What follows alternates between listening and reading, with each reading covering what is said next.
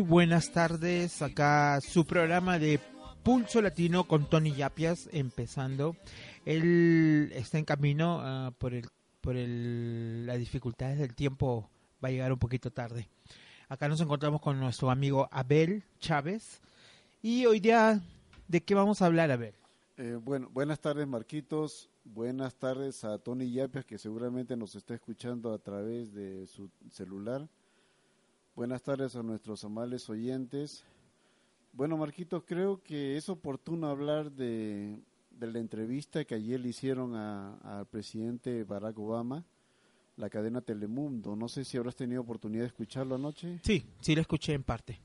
Eh, bueno, eh, esta entrevista se realizó en, la ciudad de Miami, en la Universidad Internacional de Miami y, nos ha dejado un sabor agridulce porque eh, hay muchas preguntas que si bien es cierto el presidente Obama ha respondido, pero no nos da la certeza y la confianza del tiempo, eh, cuánto debemos esperar ahora para poder superar este impasse que nos creó este famoso juez de Texas, el juez Hannon.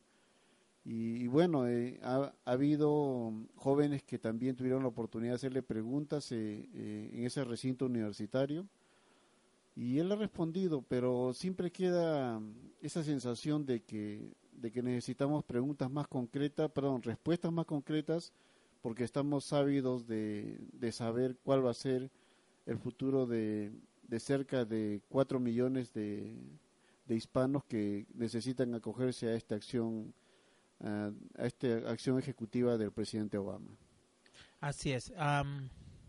hay una frase que me gustó, no sé si la viste en Facebook, que dice, este, yo ya hice mi parte, ahora le toca a, ustedes hacer el resto. me gustó eso porque eh, eh, en realidad deja mucho mucho que decir, ¿no? Porque en realidad él habla, por ejemplo, bueno, yo hice esta parte, pero invito a ustedes también a que salgan a votar. O también de, a nuestra a nuestra parte es de que nosotros también tenemos que estar exigiendo a nuestros gobernantes ya en cada estado que haga algo, ¿no? Sobre la reforma migratoria. Sí, eh, yo yo creo que eh, quién sabe un poco tardía, pero la ley ejecutiva ya ya se dio. A lo que nos da a entender el presidente Obama es que también nosotros debemos hacer nuestra parte. Y quisiera hacer un breve resumen de lo que pasó anoche, Marquitos. Eh, bueno, ayer eh, el presidente Obama dijo que su gobierno iba a pelear la decisión del juez de Texas. Eh, es un solo juez federal y vamos a apelar agresivamente como podamos, dijo. No solo porque la ley está de nuestro lado, sino porque la historia está de nuestro lado. Ah, debemos recordar que las medidas anunciadas por Obama en noviembre busca dar permisos temporales de residencia a padres sin papeles con hijos residentes legalmente y extender el beneficio del DACA a otros jóvenes traídos desde niños a este país. El mandatario, el mandatario admitió que los decretos son una solución temporal y que, la y que la definitiva debe ser una reforma migratoria que solo puede ser aprobada por el Congreso. También el presidente Obama dijo que que los votantes deben reclamar a los futuros candidatos del 2016 cuál va a ser su proyecto y qué es lo que ellos dicen con respecto a, lo que va a ser su nuevo gobierno. Y, bueno, eh, ha, creado mucha expectativa esto. Eh, fue muy interesante la entrevista, fue muy interesante lo que él dijo. Y, queremos todo, ¿no? Queremos todo este estar eh, optimistas porque sabemos, como dijo el presidente Obama ayer, que este tiempo deben emplearlo para poder este, juntar los papeles que aún les falta, que, el tiempo debe ser utilizado con ese sentido. Y, también eh, hubieron varios activistas que le preguntaron a Obama qué pueden esperar eh, para sus familias indocumentadas mientras que los decretos están en suspenso. El presidente Obama instó a que sigan preparando sus papeles para registrarse porque muy pronto van a estar va a estar este decreto a disponibilidad de ellos. Y, lo que me, agradó fue mucho cuando hizo un comentario de que posiblemente en el futuro tendríamos un presidente con un apellido Rodríguez o con un apellido Chin. Eh, bueno, está acá Tony. Tony, buenas tardes, bienvenido. Eh, buenas tardes, buenas tardes amigos, buenas tardes a todos que están este, escuchándonos aquí en Pulso Latino. Ah, Pues les traje unos treats, como se dice, ahorita para que. Marcos nunca se queja aquí. No, pues después me anda reclamando de que no le trato bien aquí. A Marcos hay que agarrarlo por el Sí, estómago. güey. sí, eh, sí, porque si no, imagínate, ¿no? Eh, pues muchas gracias a ustedes por empezar el programa. Eh, pues ahí en el tráfico, entre todos me agarré. Pero eh, eh, qué bueno, ¿no? Que, que empezaron a hablar sobre lo que dijo el presidente anoche, muy, muy interesante. Eh, por cierto, estuvo, a, a mí me encantó, a mí, tú sabes, eh, bueno, ¿no? Eh, eh, como político, como buen, eh, como buen estudiante de la política, el presidente Obama, pues, eh, respondió de la manera que, que tenía que responder, eh, aun cuando las preguntas que le hicieron eran muy difíciles ah, por, las, por las historias que varios de los jóvenes indocumentados contaron al presidente, pues fue muy, muy, muy interesante escuchar. Y lo mejor de todo fue que el presidente fue eh, muy como, como que, que estaba con ganas de pelear, ¿no? Con, Sí, con unas ganas de, de- de pelear, de, de hacerle la bronca a los republicanos. Y por cierto, les dijo, ¿no? Les, les dijo bien claro de que eh, el- el quien ha, ha bloqueado todo esto han, han sido ellos mismos. También los republicanos son los que están. Y bueno, pues entonces eh, yo, yo, eh, me, me gustó bastante porque fue la primera vez donde hubo un, un, town hall meeting que le llaman, Sí, que nada más fue sobre inmigración. Así algo muy interesante, muy muy curioso, ah, que no lo había hecho antes, pero pues yo pienso que ahora ya lo hace porque no tiene nada que perder, no ya no tiene que buscar una elección o nada de eso, entonces eh, también está tratando de empujar su agenda, está tratando de, de hacer entender al país, ¿no? De que esto es bueno para el país ah, de muchas maneras. Entonces, mm, eh, estuvo muy bien, me, me gustó bastante. Ah, por cierto, le, le dio unos jabs a, a Jeb Bush, ¿verdad? Sí, sí, es verdad. Ah, pues le dijo, ¿no? El que quiere ser el próximo presidente, ¿no? Tiene, no, no más, nosotros no, no debemos aceptar simplemente lo que dicen, así pero quizás lo que me, del- de, todo lo que me gustó fue eh, eh, cuando empezó a hablar de que, de la manera que nosotros podemos salir, podemos cambiar las cosas es votando, ¿no? Sí. eh, in- insinuó a todos los jóvenes, a todos, aún ah, estuvo con este, um, ah, ¿cómo se llama? Mario, Mario Díaz, ¿verdad? O Ah, eh, Díaz Valar. Díaz Valar, ¿no? Sí. Eh, bueno, eh, Mar- eh, bueno, es Mario, ¿no? ¿No, no es Mario? no sé el nombre.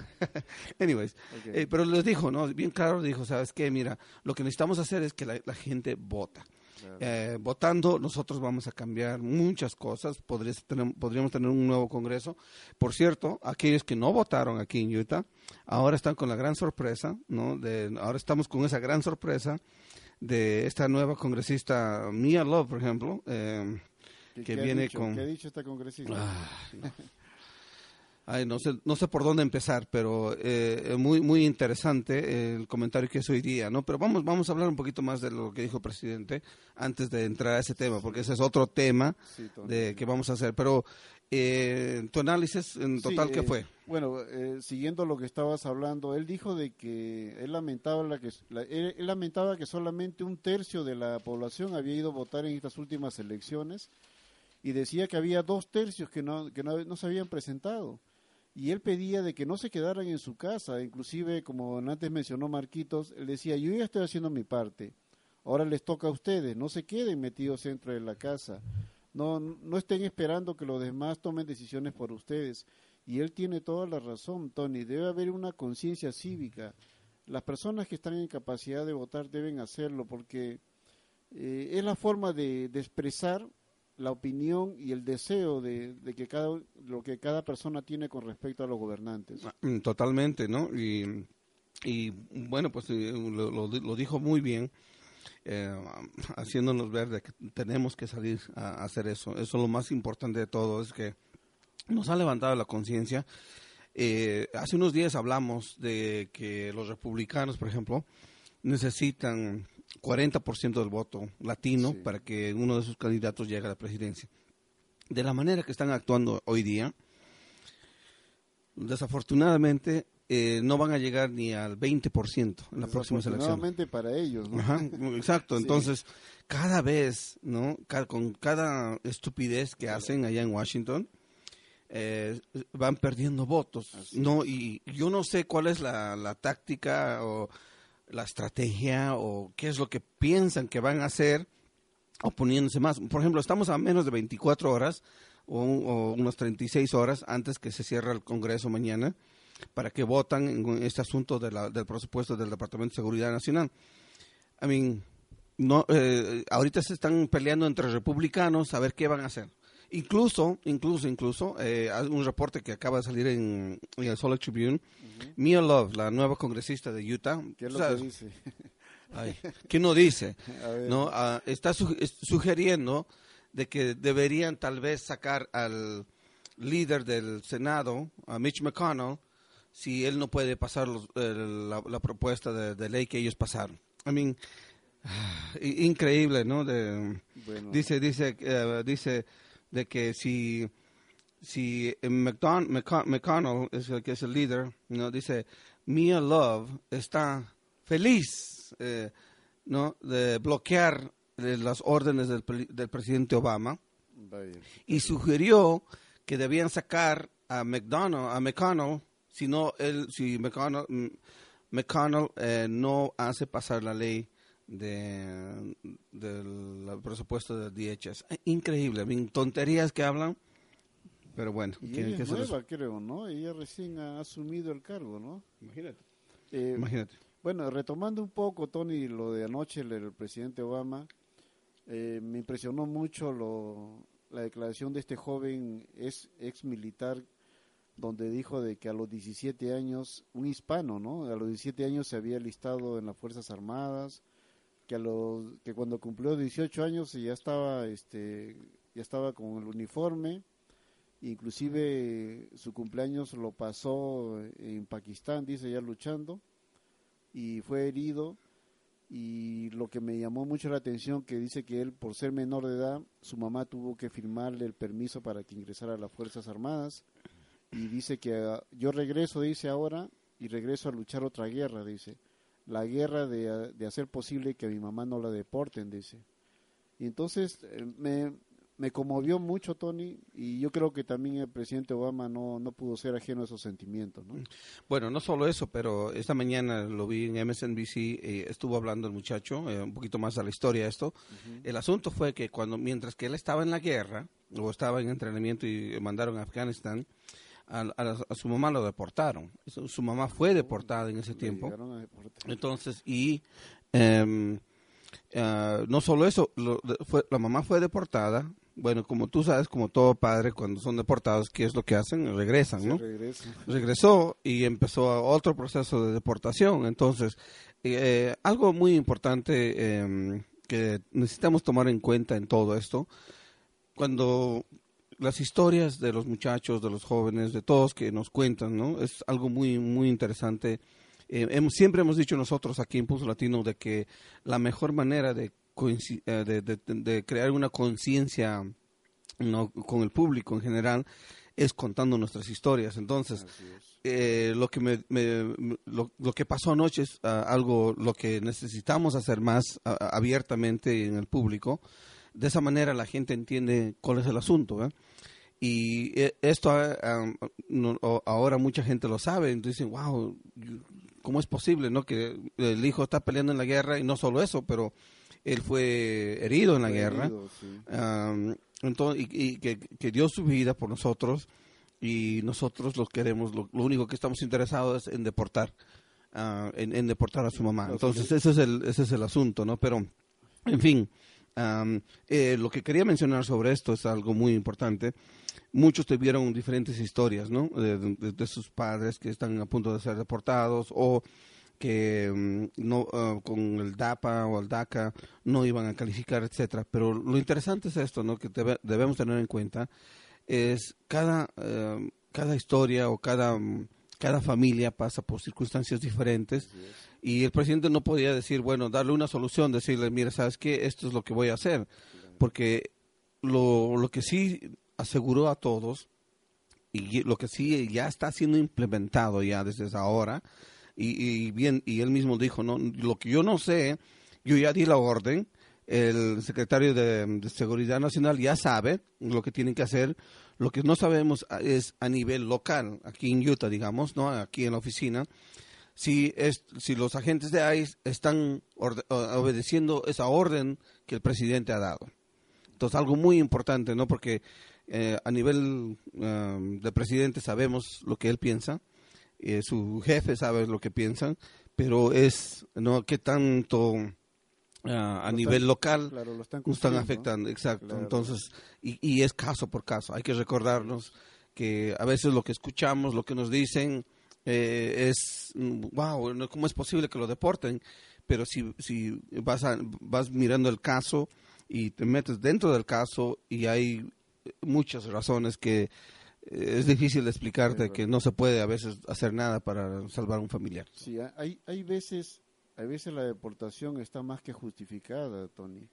Como en otros casos también la deportación es un exceso también. Pero como decía el presidente Obama ayer, él no puede hablar de casos individuales, ¿no? él, él da un mandato, establece una ley y ya queda en las autoridades, en los jefes de cada departamento, poder hacer cumplir esto, ¿no? Pero pero los, las preguntas que hicieron los jóvenes, tanto el muchacho que es estudiante internacional que vino de Haití, no sé si lo escuchaste, que habla también de, de que su deseo de él de quedarse aquí en el país a trabajar, ¿no? Y me gustó la contestación del presidente Obama porque él, él se refirió con respecto a que las personas y los jóvenes vienen acá a mirar hacia adelante, no mirar el pasado porque si no quieren mirar hacia adelante, él dijo, ¿no? Que las personas se quedan sentados donde están y se quedan cómodos donde siempre van a querer estar y no piensan en el futuro, pero decía que las personas que vienen acá están mirando el futuro, están deseando un cambio en su vida, un cambio diferente y positivo. Y ese concepto que él dio me interesó mucho y me agradó, Tony, porque es una forma de motivar, una forma de entender también a, los, a las personas que han venido a este país a, buscar una oportunidad. Así es. Bueno, pues vamos a tomar una pequeña pausa y cuando regresamos vamos a continuar. Por cierto, vamos a hablar sobre lo que viene mañana, algo muy interesante mañana a las 8 de la mañana en el Capitolio. Eh, también vamos a estar hablando sobre la demanda y también sobre eh, algo que eh, empezamos a hacer como arquito anoche a medianoche, es empezando a, a hacer bulla con tanta gente y gracias a todos realmente que nos están que, han participado hasta el momento eh, hasta el momento van 859 ah, likes eh, oh, eso, ¿no? Del que el, sobre el, el fiscal del estado de Utah, Sean Reyes. Todo eso vamos a hablar después de esta pausa comercial. No se vayan, no se vayan. Regresamos.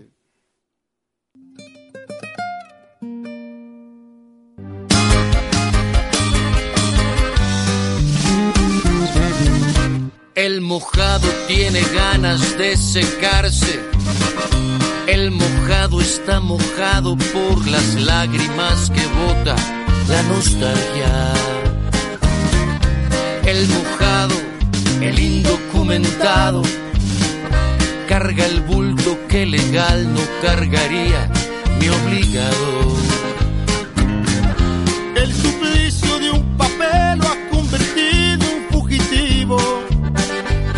De aquí porque su nombre no aparece en los archivos, ni es de allá porque se fue. Si la luna suave se desliza por cualquier cornisa sin permiso alguno, porque el mojado precisa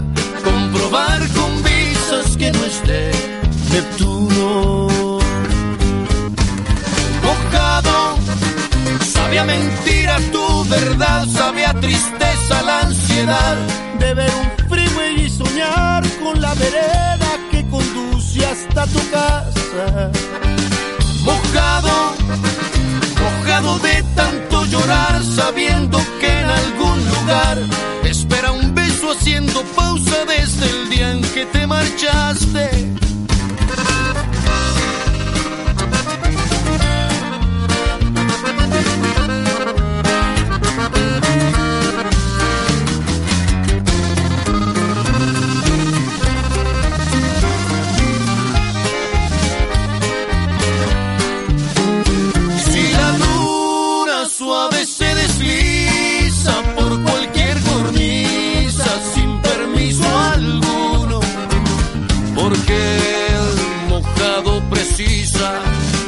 comprobar con visas que no es de Neptuno.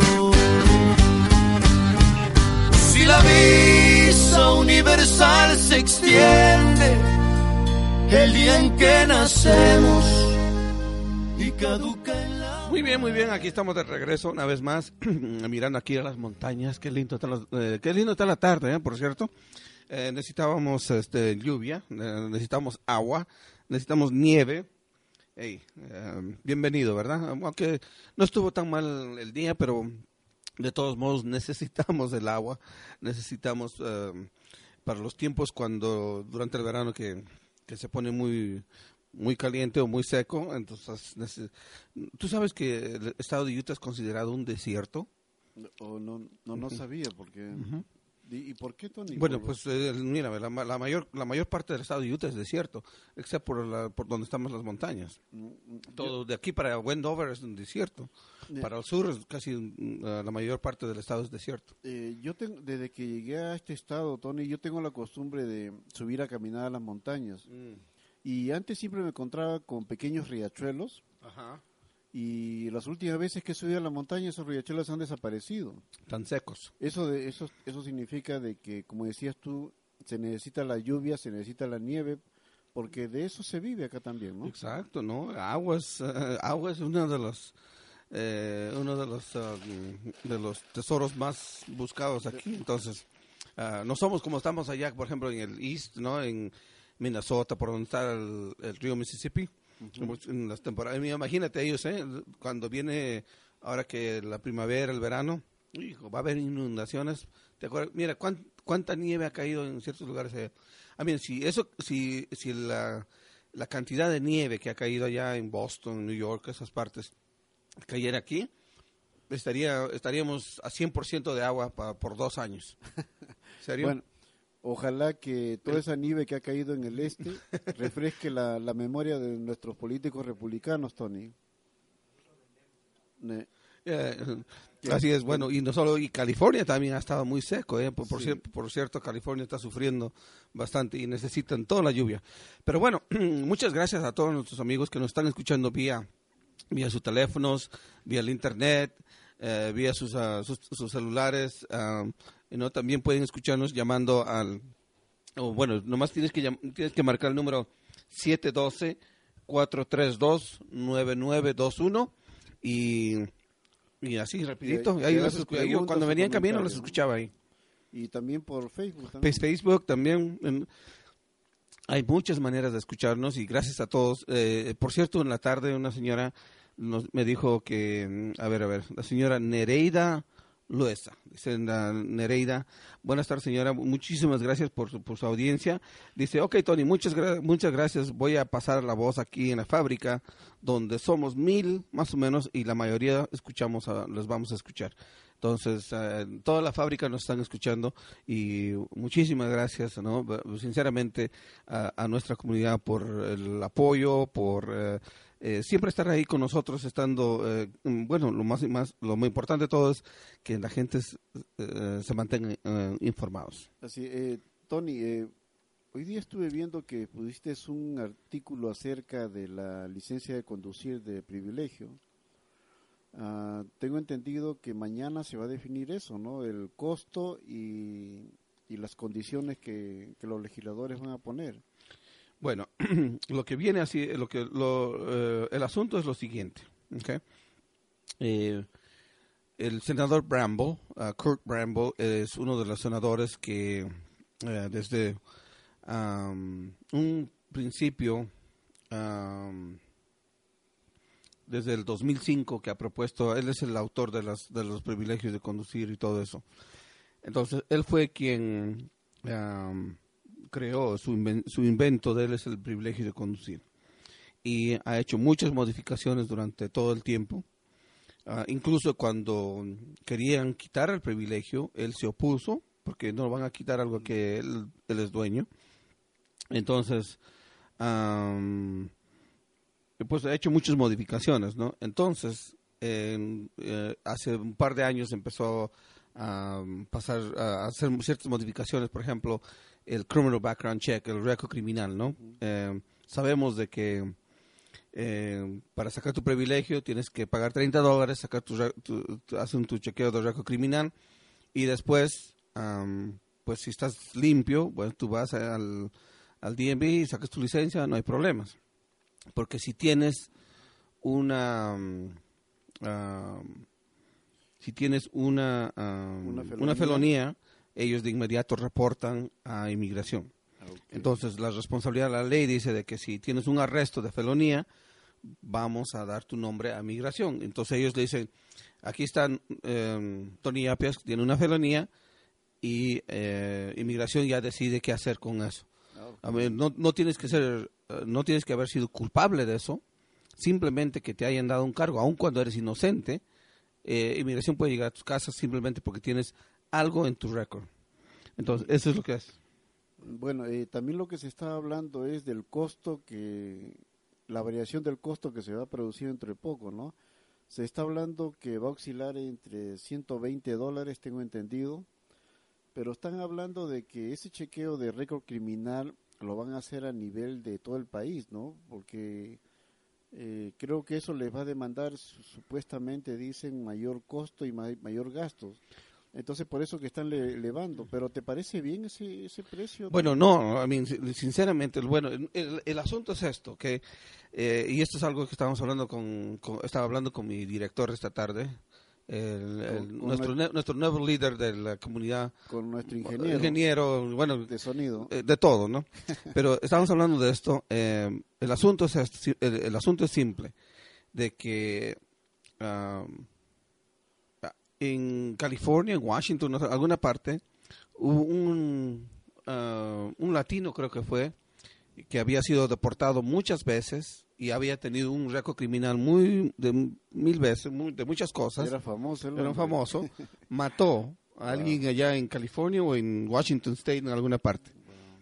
Entonces, cuando descubrieron, pues no, cuando lo arrestaron y supieron quién era y todo eso, descubrieron que había, am, había tenido un récord criminal en Utah. ¿no? Eh, que muchas veces, ¿no? ¿Y por qué no, no estuvo en la cárcel, etcétera? Tú sabes, cuando, Claro, vienen las preguntas. ¿no? cuando quieren, cuando algo pasa, ya todo, todos son culpables menos Ah, ellos, ¿no? Así es. así es. Entonces, eso, eso fue, eso fue, eh, empezó el problema, ¿no?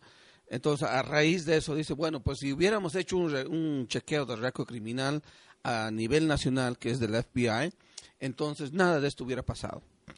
Entonces, claro que no, eh, eh, eh, yo estoy en contra de todo lo que están haciendo, porque es una forma de discriminación. Así es. Y, y, y eso es precisamente lo que yo voy a decir mañana, si me dejan, si me dan la oportunidad de hablar, porque Marcos dice que no me van a dejar hablar, yo digo que sí me tienen que dejar hablar. Entonces yo voy a, voy a declararme mañana públicamente, decir que estoy en contra de lo que están haciendo, más porque es una manera de discriminación a un grupo ¿no? de, de minoría por simplemente porque no tenemos papeles. Sí, y- No, I mean, eh, no podemos atacarlo el- al- a este tema de los asuntos de récords criminales, am, que es, eh, es inconstitucional, esto que el otro, porque no, no, no tenemos una base de argumento, ¿no? Porque nos están diciendo, les estamos dando un privilegio de conducir, ¿ok? Y eh, ese privilegio viene con un chequeo de récord criminal. Bueno, mi pregunta para los legisladores va a ser, ¿está bien?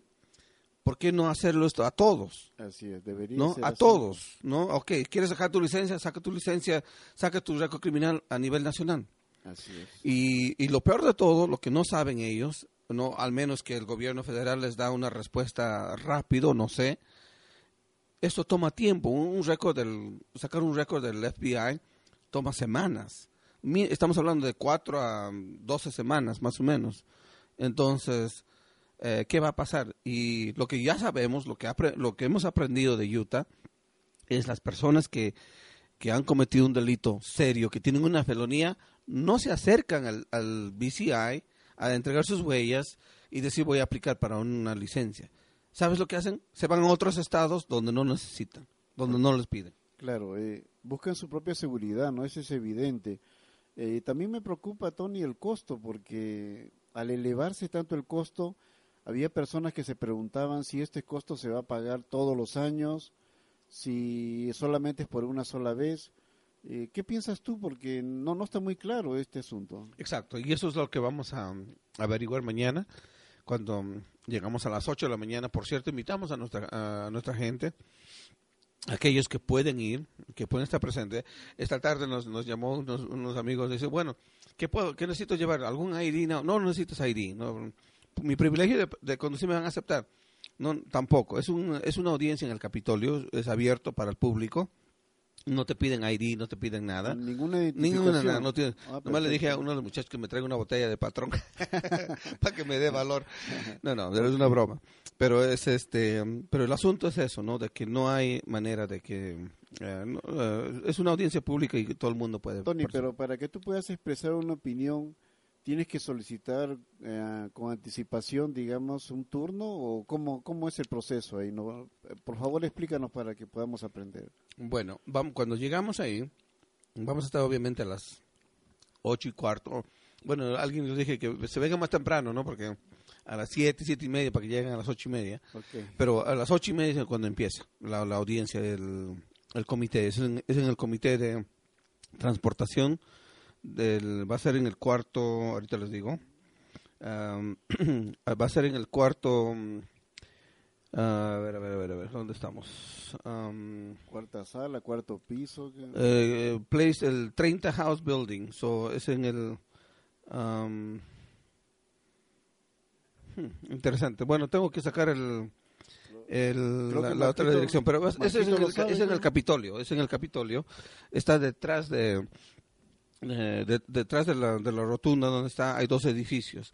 Es el es el West Side, en el lado west y ahí nomás le dicen hay unos este unos viejitos que trabajan ahí de seguridad de, de, de saco verde y nomás cuando preguntan dónde está el, el comité de transportación y bueno eh, llegando ahí vamos a vamos a publicar en Facebook dónde estamos no entonces así la gente van a saber exactamente a, a dónde llegar. Pero llegas ahí a la- eh, va a empezar a las ocho y media y son cuatro am, cuatro propuestas de ley que está, que van el comité va a tomar uno no se tiene que ver con am, exámenes de vehículos, el segundo es el privilegio de condu- conducir, la modificación, el, hay otro Driving Privilege Card Application Amendments y otras cosas más, ¿no? Entonces, cuando llaman el- la propuesta de ley, eh, pues uno dice, ah, el, el- el que está, el que está presidiendo el comité te va a, va a preguntar al público si alguien está interesado de, de hablar eh, en pro y contra, porque siempre hay un pro y un contra. Ah. Entonces, y ahí vamos a ver quién va a hablar en pro. eh, po- Posiblemente el senador Brambo va a hablar en pro, en- va a decir que esto es buena idea, que no sé qué, es que el otro. Y después yo voy a levantar la mano y voy a decir, no, yo estoy en contra y yo quiero hablar. Entonces nos dan un minuto, dos minutos, tres minutos, depende del, del, del que está presidiendo, ¿no? Y pues en ese tiempo tengo que, hasta que me tocan la, la, la campana, tengo que expresarme y decir lo que, eh, lo que estoy en contra de todo. Entonces, eh, ¿consideras que es importante, Tony, que mañana la comunidad se presente ahí, que de una y otra forma eh, den su opinión? Bueno, Claro si- que sí. Si no pueden hablar, bueno, con su presencia que Nada manifiesten. más su presencia, no tienen que hablar. Es más, no van a dejar hablar a todo el mundo, eh, a- dejarán hablar a dos, tres, cuatro. Am, entonces, eh, lo que va, lo que sí dice bastante es la presencia. Eh, es- eh, créanme, eh, si, si llenamos el cuarto con muchos latinos, con caras latinas ahí, y ven todos, van a decir, ¿qué pasó aquí? ¿no? Sí. Va de- me van a ver, va a decir, Tony Yapis movilizó a todos. no, pero eso es lo que normalmente hacen, ¿no? Pero lo que, van a- lo que va a pasar es simplemente, les va a dar el mensaje de que el senador Bramble dijo hace unos días de que nadie estaba opuesto a esto, nadie. Mm. Entonces nosotros le vamos a decir, bueno, pues lo siento, pero nosotros sí, yo sí, nosotros sí estamos opuestos a esto y no, Eh, hay miles de personas de latinos que por lo menos que nos den algo más, no, por lo menos, eh, no, ¿por qué nosotros tenemos que eh, verificar cada año? ¿No? ¿Por qué no cada dos años, cada tres años? Así es. ¿no? Am, y el costo, etcétera, etcétera. Entonces hay muchas cosas que que, que, que puede que podemos que pueden hacer cambios también, ¿no? Entonces eh, de alguna manera vamos a expresarnos, ¿no? Yo sé que esta ley va a pasar, I mean, de que nos, de que podemos pararlo, no creo, pero por lo menos hay que hacerlos ver a ellos que no todos están de acuerdo. Claro, porque muchas veces el silencio se hace cómplice, Tony. Y si nos quedamos callados, no expresamos de alguna forma nuestra opinión, como decías, eh, pueden ellos pensar de que estamos todos de acuerdo y que no hay oposición. Eh, sería lindo de que haya un cambio, por lo menos como manifestabas, que el pago que se va a dar o que ellos van a establecer ese pago nuevo eh, sea para cubrir por lo menos 3, 4 años, y igual como, como lo hacen las, los que tienen la licencia regular. Porque si no, si, si esto se hace todos los años, te imaginas el gasto que, van a tener las personas porque eh, hay miles y miles de personas en este estado que utilizan la licencia de privilegio. Ya, no creo, no, de hecho no creo que sea todos los años. Creo que es una vez o una vez cada tantos años. Porque desafortunadamente la gente, por más que tratamos de dar información, hey, pórtanse bien, esto que lo otro, hacen cosas, ¿no? Entonces no podemos prevenir todo eso. Y, eh, pero sí tienen que saber de que esto les puede, les puede afectar. Ok, eh, Tony, eh, hablando nuevamente de lo que anoche estuvimos escuchando el presidente Obama, eh, me agradó mucho la forma como él contestó. Él, con sus palabras, nos transmitía seguridad, nos quería transmitir este, paciencia, nos quería transmitir confianza. hubieron preguntas muy duras, que inclusive cuando le dijeron que por qué cuando él tenía la mayoría en el Congreso, por qué no llevó a cabo, digamos, estas, estas acciones eh, o esta la ley de migración. Eh, él eh, contestó, él enfrentó estas, estas preguntas que me parecieron bastante difíciles. Ah, manifestó, nos hizo recordar de cómo él recibió el país, no, no sé si lo has escuchado, en qué circunstancias, cómo estaba la economía, el desempleo y cómo las personas perdían sus casas. ¿Recuerdas lo que él dijo, Tony? Claro, a mí, eh, claro, a si hubiera tenido, quizás yo, eh, quizás el presidente se confió demasiado en que tal vez no iban a perder las elecciones del 2010, que iban a tener la, mayoría en el, en el Congreso por, por, lo menos unos cuatro años eh, y así hubiera podido hacer esto, ¿no? Pero recuérdense, cuando entró él, eso es precisamente lo que pasó. A mí, hay que, hay que, no hay que olvidarnos de que eh, estábamos a punto de, una recesión catastrófica. gracias a los republicanos, porque nos llevaron a la guerra. A, los a los republicanos lo que les, encanta es ir a la guerra, gastar dinero, hacer rico a sus amigos, porque se ven, a mí, cuando crees que no es, no es, no es este, gratis, ¿no? Cuando compras armamentos, lo que sea, alguien lo tiene que hacer y alguien tiene que hacerse dinero de eso. Algún proveedor. un proveedor siempre hay. Entonces, todo eso ha pasado, lo que ha pasado. Por eso a los republicanos les encantan las guerras, quieren estar en guerra todo el tiempo. ¿Y qué pasa cuando hay guerras? Pues gastan, gastan dinero que no tienen y gastan dinero que realmente, pues, no, que podemos, en, en, vez de invertir en las estructuras internas del país, estamos, estamos gastando dinero para todos los problemas que nos estamos causando allá en el Medio Oriente. Entonces, ah, es una frustración tremenda. Sí, yo, yo veo con beneplácito cómo estamos viviendo ahora, Tony. Ha habido un cambio sustancial, positivo especialmente. La economía ha mejorado, creo que ya no se habla de pérdidas de casa, ya no se habla tanto de pérdida de trabajo, pero creo que podemos seguir conversando de esto en el, segundo, en el siguiente segmento. Muy bien, bueno, pues vamos a continuar Vamos a ir a una pequeña pausa. Cuando regresamos, continuamos aquí en Pulso Latino. No se vayan, continuamos eh, después de esta pequeña intervención. Aquí, gracias a nuestro ingeniero Marcos.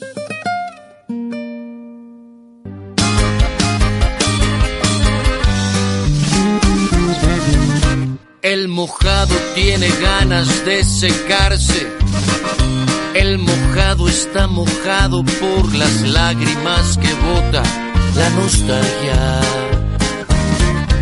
El mojado, el indocumentado, carga el bulto que legal no cargaría mi obligado.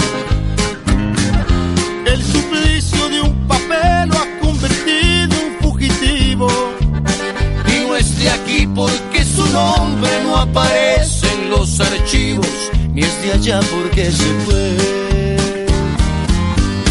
Si la luna suave se desliza por cualquier cornisa sin permiso alguno, porque el mojado precisa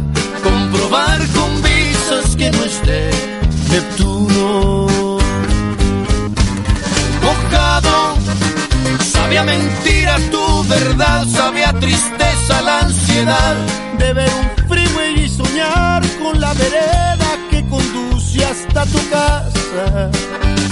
Mojado, mojado de tanto llorar, sabiendo que en algún lugar espera un beso haciendo pausa desde el día en que te marchaste.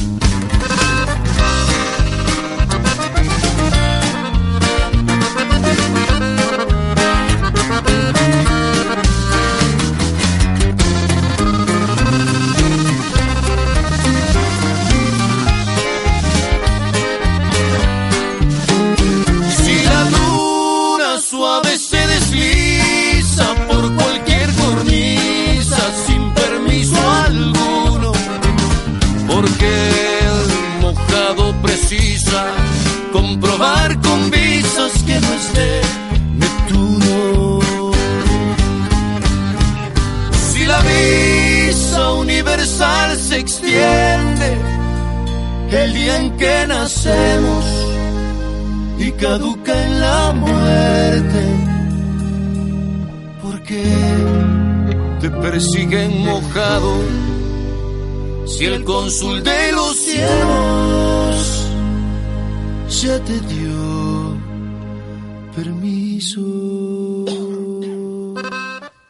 Muy bien, muy bien. Aquí estamos de regreso en Pulso Latino. No se olviden, todos los martes y jueves, 5 de la tarde a 6 de la tarde.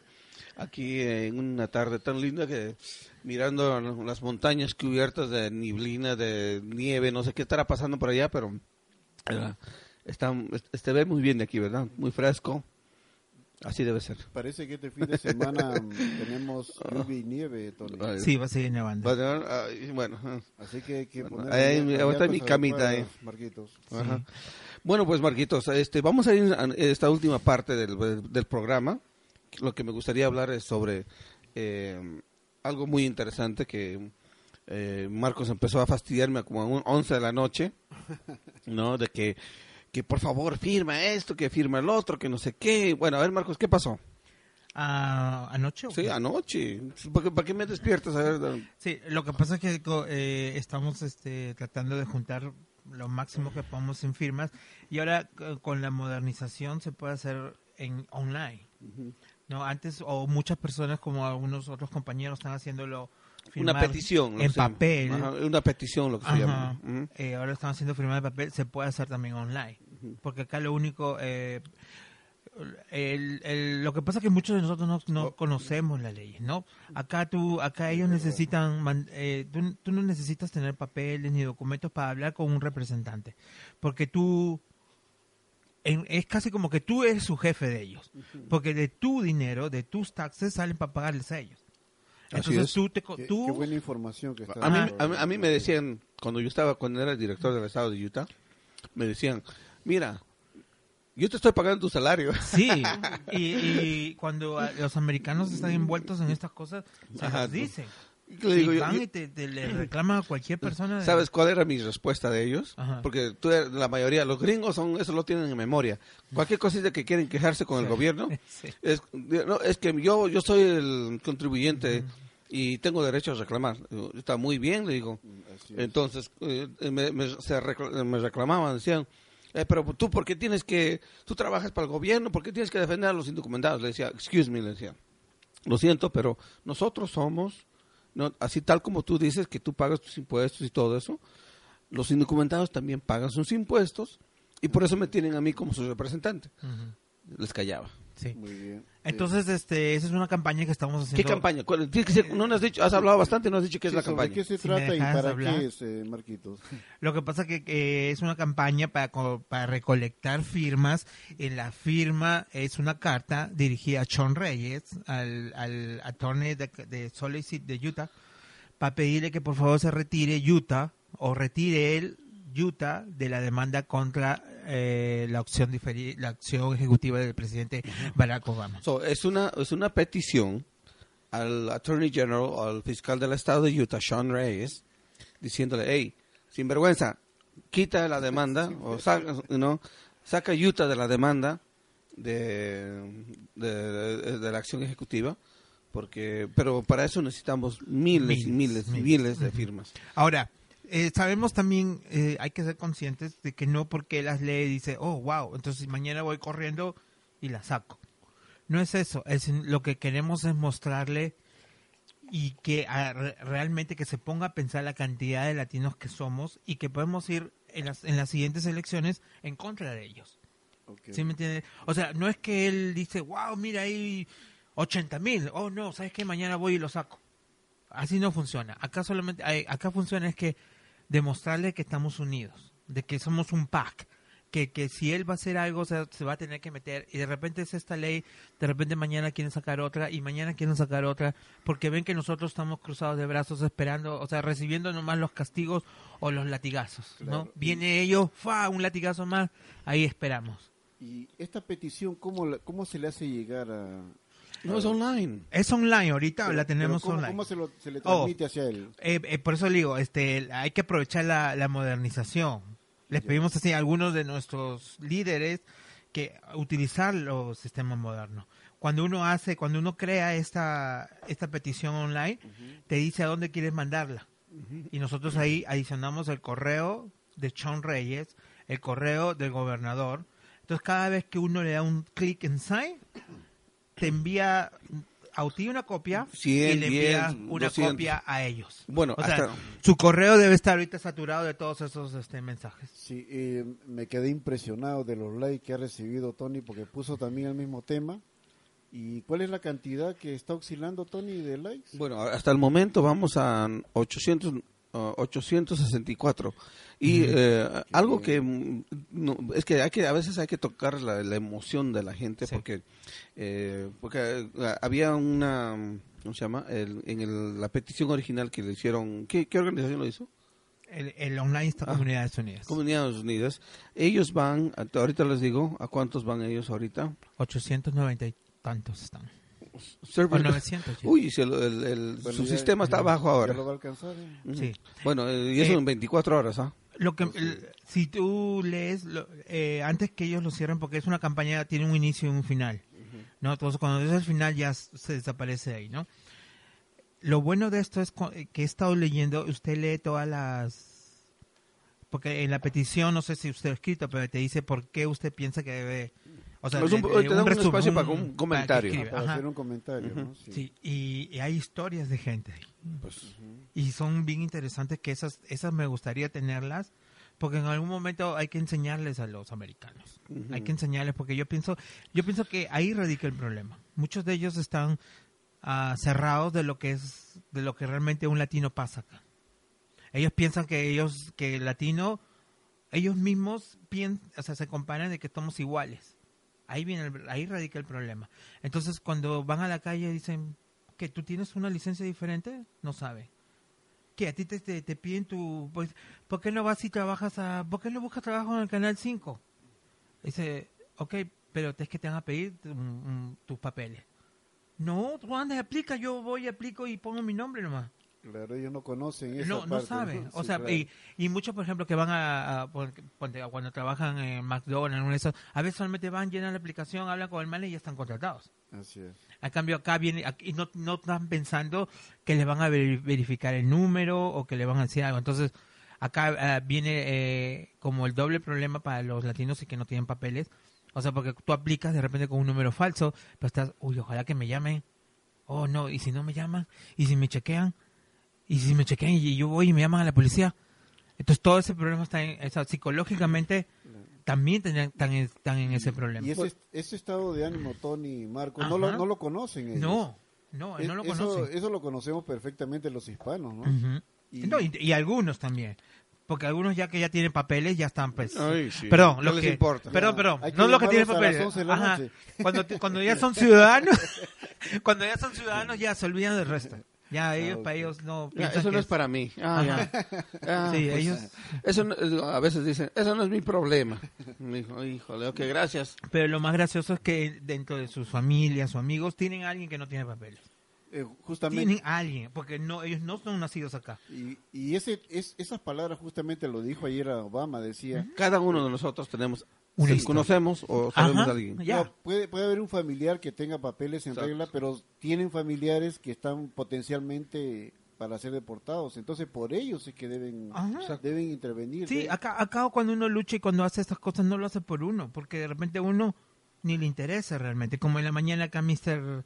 Mr. Tony me dice, "Ucha, que todo lo que estábamos haciendo anoche me dice, ahora quién me va a pagar eso. le digo, sí, es cierto. Bueno, el, nosotros el- no- el cariño del pueblo le va a pagar. eso. Ojalá, pero el problema es que el pueblo a veces es el, es el peor Sí, la- crítico, o el, es- que Bueno, más no, se olvida. No, no, lo que Es pasa es, que pasa es, que el, esa es la palabra, el pueblo es ingrato. el- el pueblo es ingrato y dicen, no, pues Tony Yapi está buscando hueso. Le digo, pues, ¿qué hueso? Yo no quiero hueso. Yo, a mí, yo- yo piensan que voy a, voy a postularme para el Congreso, para el Capitolio, no sé qué. No, ya, yo, yo no estoy para eso.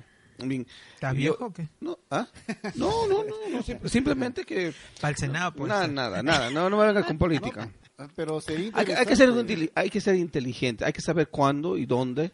¿no? Y para Sí, mí ya no pasó necesariamente que seas congresista, puedes agarrar otro cargo. Ajá, pero, pero ya... Hay- cargo que tenga que pero, ver con el- Mira, pero hace, hace unos años atrás, cuando una, una sabia... ah, un sabio consejo me dijo esto, una amiga. Eh, trabajamos en la corte, era abogada. Entonces, y eso todavía cuando todavía no había hecho mucho, me, me dijo, eh, me dijo, este, ¿para qué? eh, hay, hay, uno puede contribuir a la comunidad de muchas maneras, ¿cierto? Ah, uno puede hacer muchas cosas desde diferentes puntos. Es verdad. Ahorita, por ejemplo, tenemos a cuántos legisladores latinos en el Capitolio. ¿Cinco? ¿Y cuán- eh, I mean, ah, quién de ellos ha hecho un, ha tomado un impacto grande en nuestra comunidad? Nadie. Ninguno, ¿no? Ok, so, eh, Marco sabe que hay cinco, tú no, no- no creo que ni sabías que habían cinco. Entonces, ese es el problema, ¿no? Por- eh, podemos tener legisladores en, no podemos tener la- latinos en la legislatura. ¿Qué, qué importa si no, si, si la gente no sabe quiénes son ellos? ¿Qué, qué, qué les impo- qué- qué nos importa a nosotros, ¿ve? Entonces, eh, para mí siempre ha sido esa pregunta, ¿no? Yo siempre me, he concentrado en eso y digo, bueno, ¿desde dónde, desde dónde yo puedo ser más efectivo? No donde hacer llegar el mensaje. Eh, obviamente necesitamos gente adentro, sí, claro, dentro de la política, lo que sea, dentro del gobierno, pero también necesitamos gente afuera. Y por el momento, en, esto- en estos tiempos donde estamos ahora, mi influencia viene mejor de por fuera. ¿Y, y- y por, por qué, Tony, por qué los políticos hispanos que ocupan las plazas o los puestos estos eh, prácticamente desaparecen de la misma comunidad? Eh, ya son personas hasta extrañas para... para la Creídos, comunidad. ¿Qué- creídas. ¿Qué sucede con esta gente? Así como su Ah, amiguita de Marcos. Eh, lo que pasa es que la política es bien... ¿Cómo te explico? Es bien raro, de bueno, verdad. habrá personas que toman la política como una profesión, ¿no? Entonces, Pues es sí. que lo que, es- lo que están ahí ya son. ahí Ya son ya y- profesionales Ajá. políticos. Ya, se dedican a eso nomás. Sí. Y- Y aparte, este, lo que pasa es que ellos son latinos, pero no representan realmente a los latinos nada más. Ajá. Porque, por ejemplo, ellos Pero- son elegidos por esta área. por Pero ejemplo, sabes ¿no? que Marcos, este, te voy a decir, eh, te voy a decir algo porque que en paz descanse nuestro amigo Pete Suazo. Yo, yo llegué a conocer a Pete Suazo, era mi amigo, No lo conocí. eh, era mi amigo, era el senador estatal. Él peleaba por todos. I era chicano, pero peleaba por todos, por los indocumentados, por los por los que están aquí, por todos. Era eh, cu- cuando cuando murió Pizzuazo, eh, muchos amigos, ah, eh, muchos de la comunidad en, en puestos altos, ¿no? Eh, empezaron a decir, bueno, ¿quién va a reemplazar a Pizzuazo ahora? Eh, porque dejó un vacío tremendo ¿eh? en la comunidad. Dejó un vacío muy, muy, muy grande. Y eh, muchas veces me dan referencia a mí, eh, ¿no? y si, si es así, es un honor para mí. Porque me dicen, no, pues, especialmente una juez federal, por ejemplo, una vez estábamos ahí en una reunión, me dice, tú eres el pizzuazo de, de hoy día. Bueno, no le digo, pues yo trato de hacer lo que puedo dentro de, dentro de lo que dentro- donde, donde estoy. no estoy en el gobierno, pero estoy de fuera, y, y siempre me han preguntado eso, ¿no? De, de dónde uno puede tener mejor influencia. Y yo te aseguro de que a veces de fuera es mejor, si tienes esa influencia. Por, por eso yo digo siempre, no, yo no, yo no, no, me- no quiero meterme. a- por ejemplo, si me meto a una, al, al Senado, le hago la carrera a Luz Robles, a Luz, ¿cómo se llama? Escamilla, algo así. ¿no? Escamilla, le hago la pelea a ella y yo le gano, no hay problema. I mean, eso sería así de fácil. Sí, yo me I mean, I mean, por más que te ríes, pero esa es la verdad. Aquí iba a decir otra cosa. Primeramente te tendrías que ver de, de dónde vas a competir, porque no, No, es en el distrito. Ese mismo Eh, distrito. eh, bueno, estamos, Bueno, ya- nomás me muevo cinco cuadras y ya estoy en su distrito. Ya están hablando de para postularse. Exacto, pero, pero, pero no, pero yo qué voy a y hacer, este, ¿qué me voy a cambiar? amigo, a ver, y no sabes lo facilísimo que es postular. Es bien Ya fácil. me No es nada así El- como en nuestros países lo- que nos dicen no. Lo escucho. Pero debes tener bien puestos los pantalones. Marco, yo le, porque- escucho hablar, a- yo le escucho hablar a Tony y, y recuerdo que siempre los cambios sociales vienen de abajo, del pueblo, ¿no?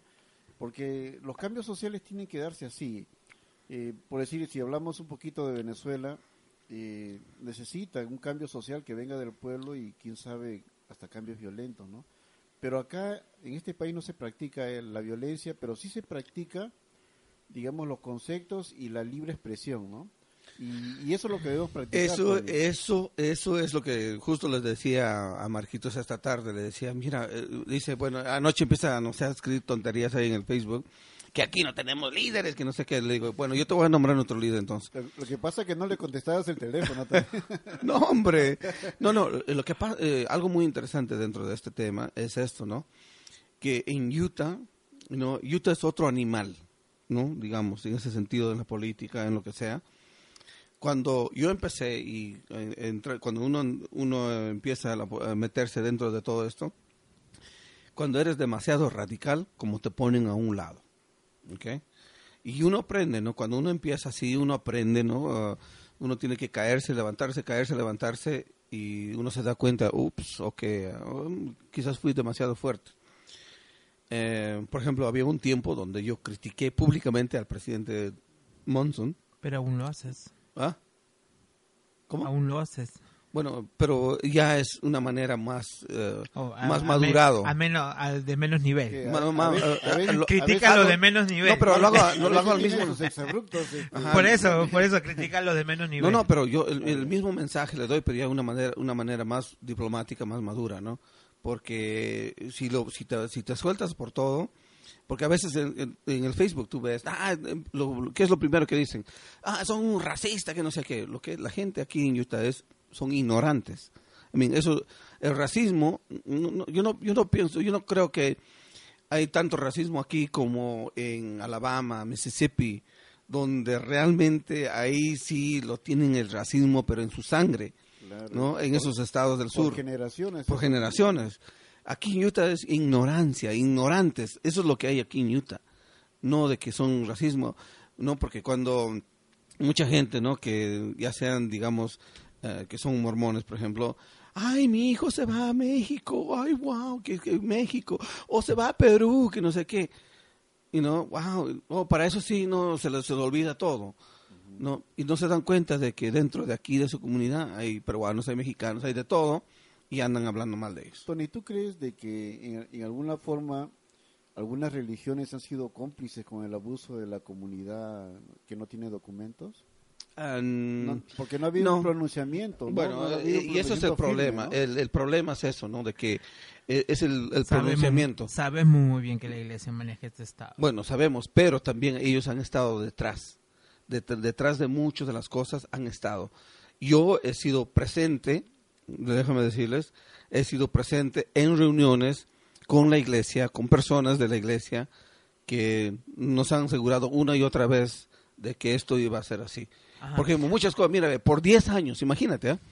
2002, cuando en- yo me metí a la política en el 2003 públicamente, pero desde el 2002 empezaron las leyes antimigrantes. Así, todos los años, todos los años, por, por 10 años, hasta el 2012. Yo recuerdo, yo recuerdo a un gran legislador que, ay, eran, eh, le, lo, odiábamos, ¿no? Simplemente era, ay, todos los años, Glenn Donaldson, de allá de Ogden, de North Og- Ogden, un legislador, un, mormón, eh, muy conservador y todo. Pero todos los años se unía con los Menemen, con los grupos antimigrantes, que esto, que el otro. No sé en qué año se jubiló, al fin se, se retira de la legislatura. Yo estuve en, la- en el Capitolio en una de las audiencias, en la última vez le están dando su despedida y todo, y me acerco, le digo, gracias por servir a tu, a tu estado. Y me acerca, y, y ¿sabes qué me dijo a mí? Me dijo, Tony, nunca dejas de hacer lo que estás haciendo, porque tú representas a, a una comunidad que te necesita. Y yo veo que todos estos años le, le- Sí, le pero quería por, ahogar. por- por eso es la política. Por eso, eh, eh, y él también representa a su grupo. Exacto, pero sea- él eh, representaba una minoría, de, Claro. una minoría Pero- de gritones. Sí, eh, sí, pero lo que muchos no entienden es eso. O sea, en la política yo puedo tener discrepancia. Yo puedo decir y gritar. Ajá, voy a, puedo, puedo salir y gritar a los cuatro vientos de que no estoy de acuerdo. Pero eso no quiere decir que yo te odie a ti, ¿me entiendes? Porque tú piensas Es- distinto. Eso es lo que yo veo. Públicamente a veces hay, hay en, una cena tenemos que estar todos. pero si es una cena para. Pero cuando hay una cena hasta se abrazan. ¿no? Pero, Ah, pero ¿cómo ¿sabes qué? Pero Sí. eso es precisamente, Marcos, precisamente es eso. Yo he tenido experiencias Pero en el esa es una Capitolio. buena política. todo. Claro, eh, no, tú- por, por eso te digo, hay que saber manejar el asunto, porque si, si, si reaccionamos con emoción, nos sacamos la mugre, Una como decimos. descontrolada, ¿no? Pan, exacto. Claro. Por ejemplo, eh, Alex Segura, ¿tú sabes quién es Alex Segura, verdad? El presidente de los Menemen en un tiempo, ¿ok? Alex y yo llegamos, eh, la primera vez que, lo, que lo conocí a Alex, y que era de, de padres de españoles, no sé qué, medio latino, Alex Segura, ¿no? Estábamos, de nariz a nariz, estábamos así, así, así, gritándonos. A mí, no de que tú, yo y esto que el otro, así estábamos. Ya, y yo, ya no eso había era- paciencia ahí. ya no había paciencia, bueno, cuando yo recién la estaba conociendo, yo decía, ¿por, ¿pero por qué esto que lo otro? Y bueno, pues eh, como les dije, ¿no? Ese era mi tiempo donde estaba aprendiendo, ¿no? Cómo, cómo hacer el juego aquí. Y recuerdo que hace- un... em, en el 2010, ¿te acuerdas? El 2010 de la famosa lista que salió, no sé si recuerdan eso, ah, la lista.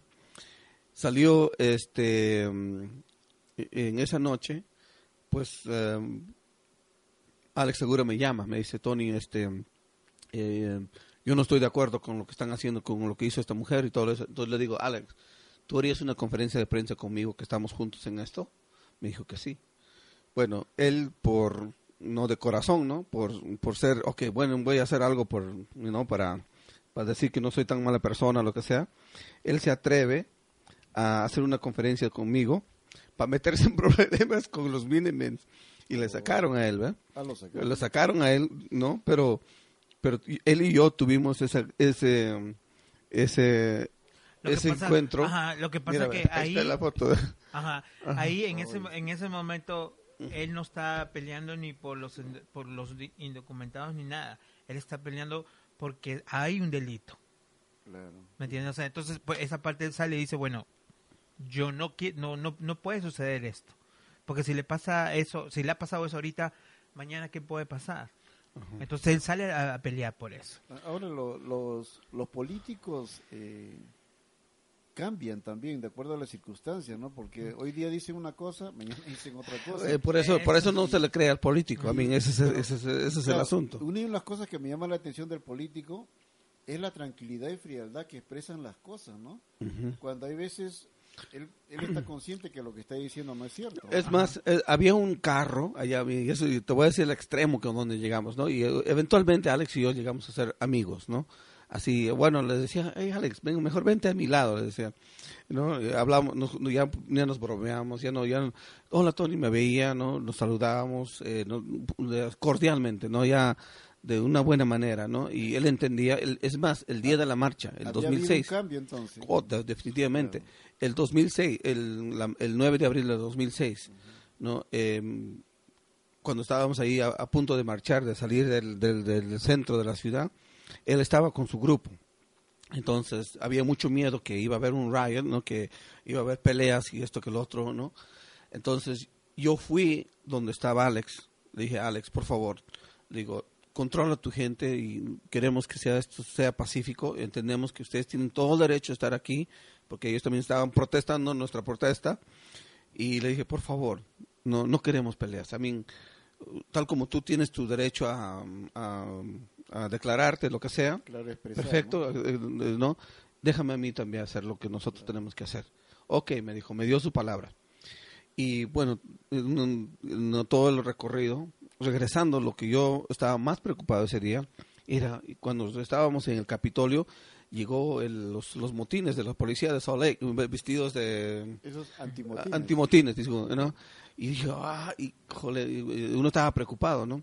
Y justo cuando di la vuelta, un latino que se estaba, que se quería tirar al otro lado, y los policías ahí le dijeron, hey, hey, cálmate. Bueno, el asunto fue que cuando hay una foto que tengo en, esto, eh, ya había terminado todo, ya todos se habían ido a su casa y todo, y la pregunta era, yo en todo el día, ¿no? ¿Cuántos han arrestado? ¿Cuántos han, han habido, cuántos han llegado a la cárcel, no? Porque yo decía, "Ah, ojalá, no, entonces había un grupo de policías, yo lo tengo esa memoria bien claro. Llego a ese grupo de policías, le digo, oficiales, le digo, muchas gracias por tu apoyo hoy día, porque eh, ellos no, no, no habían anticipado el número de personas que teníamos para empezar. Y les, les di las gracias, y entre eso le digo, una pregunta, ¿a cuántos arrestaron hoy día? Y la respuesta fue cero. Dijo, ¿cómo, cómo, cómo? Le digo, ¿cero? I mean, hubo peleas y todo eso. No, no arrestamos a nadie. Vaya, No, y eso fue algo increíble, ¿eh? con tanta gente que se marchó ahí. Por eso eh, en Utah hay que saber manejar el asunto. A veces, si lo, si lo manejamos de, de emoción, de corazón, vas a salir perdiendo. Eh, en antes dijiste de que políticamente o en favor de, la, de las mayorías o de la comunidad se puede trabajar desde abajo como que también se puede trabajar desde un puesto político. ¿Por qué no piensas eh, así, Tony, y la probabilidad de que en un futuro pueda Yo no suceder? votaría por ¿Por, por qué, Marquita? A ver, eh, ¿Por qué? no votaría por Porque no contesta el teléfono. No, no te preocupes, Marco. No, Eh, eh, eh, eh, no, no, no te preocupes, porque yo lo que yo pienso, lo que me- lo- mi interés es, es, es enseñar a los jóvenes a ser líderes. No, I mean, yo he tenido una, bueno, yo he tenido una, una, una carrera interesante. He trabajado en Washington, en el Congreso, en el Senado. Eh, ahí el senador un republicano, por cierto, me dijo el senador Simpson, el autor, coautor de la reforma migratoria del 86, un día me dice, Tony, tanto me has fregado para venir aquí a Washington, ahora que estás aquí, aprende. Y aprende lo, lo hermoso que es nuestro, nuestro, ah, nuestro sistema de gobierno, ¿no? porque es muy interesante, te vas a dar cuenta. Y, y por cierto es, eh, es eh, a pesar de todos los problemas que tenemos en el país, ¿no? En eh, a nivel local, estatal, eh, a pesar de todo lo que vemos, a veces que pensamos que es malo, eh, aún eso somos el mejor país. Es la organización, ¿no? Él- es como, como decía ayer el presidente Obama, este es un país de leyes, ¿no? Así es. Y como a lo que tú dices que es el mejor país, sí. El problema también radica en nosotros, que no estamos informados. Volvemos otra vez a lo que empezamos. Si los indocumentados, si los latinos supiéramos nuestros derechos, yo te aseguro que las cosas serían distintas. Yo te aseguro que cada vez que haya algo, un problema en el Capitolio o una nueva ley que quieran implementar, todos fuéramos y nos pondríamos ahí sin protestar. Pero sin mira, pelearse. mira Marquitos, te voy a decir una cosa, ¿no? El, el problema, nuestra gente es muy selectiva. No, no, no, por eso. Pues digo, el te- problema mira, es nosotros. Yo sé, pero eh, ¿sabes qué? El problema es esto, que nuestra gente es muy selectiva. Yo sé que nos hemos pasado 15 minutos, 10 minutos bajo después de la Pero hora. tarde. Pero ya estamos ya. ¿no? El- el- eh, estamos teniendo una, una buenísima conversación, pero lo que tenemos que entender es esto. Por ejemplo, un gran porcentaje de nuestra comunidad, yo diría como 85, 90% de nuestra comunidad hoy día, están conectados al, al Facebook. A- algún sistema social, ¿no? Algún programa social página online. eh, exacto, ¿no? Eh, bueno, la mayoría tienen sus, ah, su Facebook. El asunto es, ah, y le decía a Marcos anoche, ¿no? ¿Qué es lo que le motiva a uno a reaccionar? Por ejemplo, anoche le dije a Marcos, bien claro, le dije, fíjate, búscame una foto de Sean Reyes y escribe lo siguiente. ¿Te dije o no? Y vas a ver la reacción de la comunidad. ¡Pum! De inmediato empezaron a reaccionar, ¿no? Wow, wow, wow, ¿qué, está pasando aquí? Pero ese es el asunto, ¿ve? Hay que saber, ¿no? Hay que saber llegar a la, a la gente. Muchos realmente no les interesa. A mí, hasta que se sienten amenazados. Por ejemplo, en la marcha del 2006, ¿no? en ese tiempo, ese era como, ¿han visto la película de Perfect Storm? Sí, yo ¿Verdad? lo he visto. Hay muchas cosas que pasan y, y tienes que estar en su momento en la historia.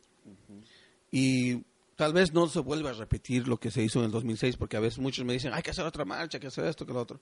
Ok, yo hago una convocatoria, muchas veces la hemos hecho, y más que 100, 200, no de los más leales, llegan a las, a las protestas, las marchas, y de- después dicen, ¿y qué pasó con el resto? A mí, cuando Obama anunció, por ejemplo, no, vamos a ir al centro cívico, yo pensé que podían llegar mucho más de lo que había ahí. Pero ¿qué pasó? Ah, es que la gente no, no sé si no, no les importa, no sé si es parte no les importa, parte no quieren, ya están cansados. Yo creo que están cansados, No, muchas cosas, ¿no? Exacto. Pero el momento que se sienten amenazados, ¿no? De que van a hacer algo. Por ejemplo, esta, esa foto que pusimos de Sean Reyes, ¿por qué la gente está reaccionando tanto? Es porque se sienten amenazados de que por culpa de Sean Reyes, que me presentó la demanda, eh, eh, eh, eh, ahí se ha bloqueado. Simplemente es Lo, eso. lo que lo que estaba manifestando Tony, el ser humano con el tiempo eh, acepta la vida que está llevando y su posibilidad de reacción o de lucha desaparece. Ajá. Yo creo que ese es el problema. Y eso, eso es lo que el, el ser humano debe, y sobre todo la comunidad hispana debe entender, de que el- uno no debe dejar de luchar, que siempre hay una oportunidad, que siempre hay un futuro mejor del que aún tienen. Eh, deben entender inclusive de que no siempre los trabajos y los oficios que para los hispanos tienen que ser trabajos corporales. También somos gente inteligente, somos gente capaces de trabajar con, nues- con nuestro cerebro y, ser exitosos aquí en la sociedad. Yo, yo lo que quisiera que, que entiendan que, sobre todo con lo que tú pusiste, Marcos, necesitamos integrarnos, necesitamos ser uno solo, necesitamos apoyarnos. Son tiempos difíciles y como ayer, y lo mencionaste tú, Marcos, ayer dijo el presidente Obama, ahora, ahora les toca a ustedes, refiriéndose a nosotros, y es verdad, Marcos, ahora nos toca a nosotros. Así es. Ah, yo, yo de lo que más saqué de, la, de, la, de lo que habló ayer Obama fue eso. O sea, que él dijo, o sea, ya está, yo hice todo lo que yo pude. Y, y es Y cierto. ya no, o sea, es. es porque no la, acción, la acción ejecutiva es lo, o sea, lo Ajá. más, como decir, eh, algo poderoso que él ha hecho. Como una Pero varita hay, mágica. hay que recordarnos que él no puede hacer las leyes. Si, lo- si pudiera hacer la ley, o como dijo, si podría ser el rey, entonces podría cambiar todo, pero no es. No Así es. es, pero ya el campo ya está entre no- en nosotros, en nosotros. y no de salir a pelear, nadie está diciendo de salir a pelear, ni a matar, ni a nada. Lo que estamos diciendo es salir y involucrarnos más. Así es. Y ir, y todo el mundo tiene derecho a hablar con su congresista. Y no de repente no ir y decirle y reclamarle algo, sino decirle, "Se- señor congresista, ah, bueno, más que todo americanos, porque ya tenemos los cuatro o cinco latinos que ya saben la historia, pero no la quieren decir, pero los americanos, ¿no? Llamar, le das- vas, al, vas al Capitolio, en, cuando están en sesión, vas y le dejas a la secretaria una nota que quieres hablar con el congresista. Si tiene tiempo, sale.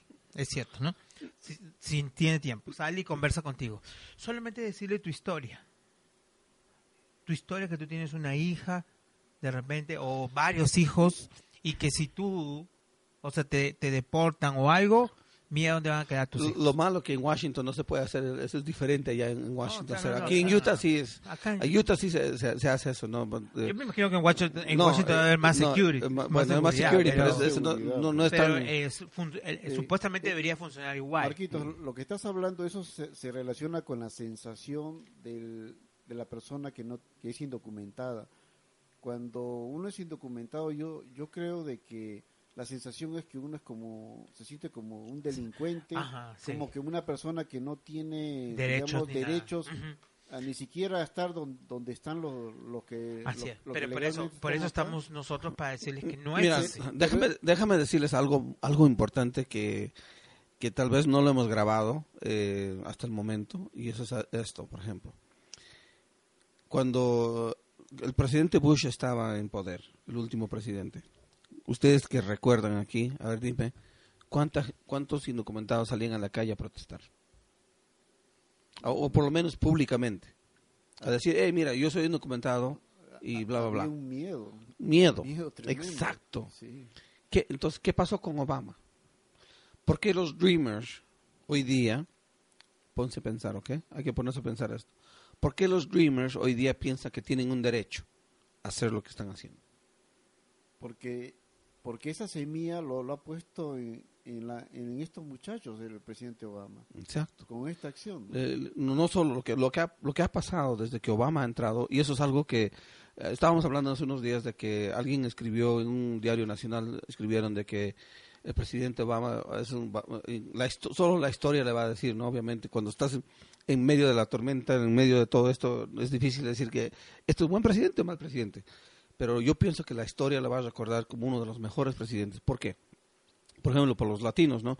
Claro, gran parte del tiempo los hemos, lo hemos pasado enojados porque no pasó la reforma migratoria cuando lo debía haber pasado. Ok, entiendo. Ok, pero ya ha reparado, ha tratado de reparar esa, esa, esa, mm, esa promesa que lo rompió. El asunto es de que desde el momento que llegó, ok, yo recuerdo porque lo seguíamos ahí todo el tiempo, desde el momento que llegó empezó a hacer una auditoría de todos los cambios que necesitaba hacer a nivel de migración muchos de los programas de como Secure Communities, la 240 287G, ah, los, los ah, code deputizing a los policías con eh, ICE, incluso aquí en Utah lo en una pelea, en muchos lugares todo eso lo quitó. Todo, ya no hay, Secure Communities ya no existe ya hoy día. La, la- ahora, como dijo anoche, ¿qué dijo? Ahora estamos, tenemos una prioridad, ¿a quiénes vamos a deportar? Y le dijo a uno de los muchachos, le dijo, "Mira, tu mamá no está en esa prioridad que vamos a deportar. ¿no? ¿no? Entonces, ha cambiado tanto de que ya, y nosotros decíamos, necesitamos contar tus historias. Yo recuerdo con Mark Álvarez, cuando estábamos en Pulso Latino hace años, decíamos a la gente, necesitan contar sus historias. Simplemente así, cuenta tus historias, cuenta tu historia, como Marco dijo. Y la gente empezó a, poco a poco a salir. No tanto que hasta al presidente Obama le, le yo, yo- a, veces me molestaba porque el presidente Obama iba a un lugar y los Dreamers ahí quejándose con el presidente, ah, ¿por qué deportan esto? Le dijo, ¿sabes quién te dio ese poder de poder criticar a los, o, o interrumpir al presidente? Él mismo te lo dio. Y te lo permite. Te digo, ok, te dejas... ¿no? Si fuera Bush, los- quizás, vámonos. Ajá. Sí, otra cosa también que el- en el mensaje ayer el presidente aconsejó al, creo que fue al presidente Bush y a los otros presidentes que vienen, diciendo que él no gobierna solamente para un grupo de personas. Él gobierna para todos los americanos, para todos los que viven en este país. Y también dijo de que cualquier paso que da no es para el momento, sino para las próximas generaciones. Eh, Exacto. Él estaba hablando acerca de eso, ¿no? De que él dice, ¿por qué vienen las personas acá? Vienen las personas a este país porque ven el futuro, dicen, no, no ven el presente, no están viendo el pasado, ven el futuro y quieren crecer, quieren hacer, quieren hacerse más fuertes ellos como personas y a la vez contribuir al desarrollo de este país. Pero Tony y Marcos, yo al presidente Obama, yo no voy a juzgar si, si está teniendo un buen o mal gobierno, pero lo que yo sí siento mucha admiración porque ha hecho cosas que a mí me parecían que eran imposibles. Cuando él asumió el poder, parecía que estaba agarrando un fierro caliente porque este país estaba tambaleando y se caía. Veía gente perdiendo sus empleos, gente eh, perdiendo las casas, gente que, que tenía una y otro problema. Comenzó A mí- yo fui a- parte de esa recesión, a- ¿eh? a mí me cortaron de mi trabajo. Así es, a pesar de las críticas, él comenzó a, reflotar económicamente a empresas grandes y lo, y lo criticaban a él, eh, partiendo las automotrices. Y todo eso, al, al final, en- a esta altura de- del tiempo, ¿qué cosa significa que le tenemos que dar la razón, que él hizo las cosas correctamente? ¿Cómo ha bajado la gasolina? Hay una tranquilidad con respecto a las casas Imagínate. ya no hay tanto desempleo, ya, ya, ya la, la gente puede pensar en otras cosas como lo que estamos hablando ahora sobre los temas de inmigración. ¿no? Así es. Bueno, pues el, el día de hoy sí nos pasamos el, el 6 Plus que tenemos, ¿verdad? Aquí estamos en Pulso Latino eh, hablando con un poco eh, ah, libremente. Sí, Cuando uno un- habla así un de tema libre, libre. Bueno, el tiempo, extra tiempo libre, eh, qué bueno, ¿no? Porque así nos, pues, nos podemos expresar a veces lo que realmente nosotros estamos pensando y me da gusto ver, sinceramente, de, de poder transmitir todas estas experiencias porque eh, yo pienso que solo así vamos a hacer cambio. Yo, yo en lo personal, he aprendido bastante. eh, no quizás, eh, no, como digo, no me interesa el hueso político, no me interesa estar en la legislatura para tener una influencia o para hacer un cambio. Lo podemos hacer de fuera. Necesitamos gente dentro, necesitamos gente afuera, necesitamos gente en perdón, los lados. ¿Quién sabe a ti no te necesitamos todo. interesa, pero hay gente que sí está Claro que interesada sí. en que tú llegues a Claro un que sí. puesto político. No, Eso- eh, eso sí, eh, sin duda, pero hay que hay que medirnos. Uno, cada uno sabe de dónde puede, un- de dónde de dónde uno es eh, o puede ser más influen- eh, de más influencia y eso es lo que tratamos de hacer. so. Así es. Así es, Marquitos. Entonces, este, algo más, algo, algo más que necesitabas, este. Hasta acordar a la gente para mañana. Oh, mañana, ok. Entonces, eh, el siguiente. Mañana a las 8 de la mañana, acércanse al Capitolio. Va a ser en el cuarto 30, ¿no? Es, es en el edificio, está detrás de la- del, del Capitolio, en la mano, en el west, en el west side, en el lado oeste. Hay un edificio, el House of Representatives, hay unos cuartos. Y, y cuando nosotros llegamos ahí a las 8 en, en punto de la mañana, eh, vamos, voy a, eh, voy a poner el lugar donde estamos para que así la gente tenga una idea de dónde estamos. Y nada más esperamos nuestro turno. Lo que necesitamos es al- eh, apoyo. Eh, no, no más que vengan a apoyarnos moralmente Con su presencia. eh, con ¿no? su presencia. eh, va a decir bastante. Sí, Lo que- bueno, si es que te dejan hablar. No, me van a bueno, dejar hablar. cuando- Me van Lo- a dejar lo, hablar. Lo veo No. pesimista, Marquito. No sé Me Cuando, van a cuando dejar- termine, cuando termine de hablar, que todo el mundo se aplaude. Bueno, no. ve. Claro. Bueno, No eso, es eso, eso, es- eso es algo que no puedes hacer. Ah, So, pero hay sí, que, sí, creo. no, no Claro. puedes hacer eso porque Pero, pero hay que Eso romper el proto- No, yo estaba ahí, protocolo, sí, cuando, cuando Ah, la, la- pero el mensaje el- que se da. el presidente va a decir, ey, ey, ey, cálmense, cálmense. Ah, pero se ve la presencia, Claro. ¿me entiendes? En cambio, si tú terminas y, ok, ok, señor, muchas gracias, puede retirarse. Nos, nos van a cortar, nos Claro. ok, ya nomás hablan más nice. No, Bueno. pero o sea, es demostrar, o sea, Así no bulla ni gritos. Y se acabó. Bueno, Ah, yo bueno. a- antes de despedirnos quiero mandar un saludo a mi hijo Anthony que siempre nos escucha. Gracias hijo por escucharnos. No, y gracias a cada uno de nuestra gente, sinceramente a muchos que, eh, que, que toman su tiempo a escucharnos. gracias. eh, bueno, pues no, nosotros aquí eh, hacemos nuestras tareas de, de informarnos, de estar al tanto de todo, ah, pero eh, lo importante es de que hay un espacio donde Sí. nosotros podemos dar, libremente expresarnos y Que sepan que no están solos. que no están solos, ¿sí, no? Y por cierto, mañana definitivamente vamos a hacernos presentes. Eh, vamos a vamos a ver qué nos qué pasa ahí en el Capitolio. Y por cierto, esto fue la primera vez en- en- desde el 2012 que regresé al Capitolio. Bueno, y bueno, porque ya no, no había Y les comento 2003. que mañana, no se vayan a perder porque mañana hay, como justo ha coinci- coincidido de la licencia, pero mañana es el Hispanic Day Business. Entonces va a haber bastantes latinos ahí. Bueno, pero eso va a ser De al mediodía, más, no, más adelante. desde las 8. O sea, so- bueno, va- ok, está bien. los- vamos Bueno, vamos a ver qué Va a ser un día, un día de latinos. Un día de Hispanidad. Latino. Bueno, no, ah, cuando era director de Asuntos Hispanos, de- de- Yo no sé de- por qué cancelaron eso. bueno, ahí está, pues. Ahí no, tienes pues, historia es porque porque yo me también- salí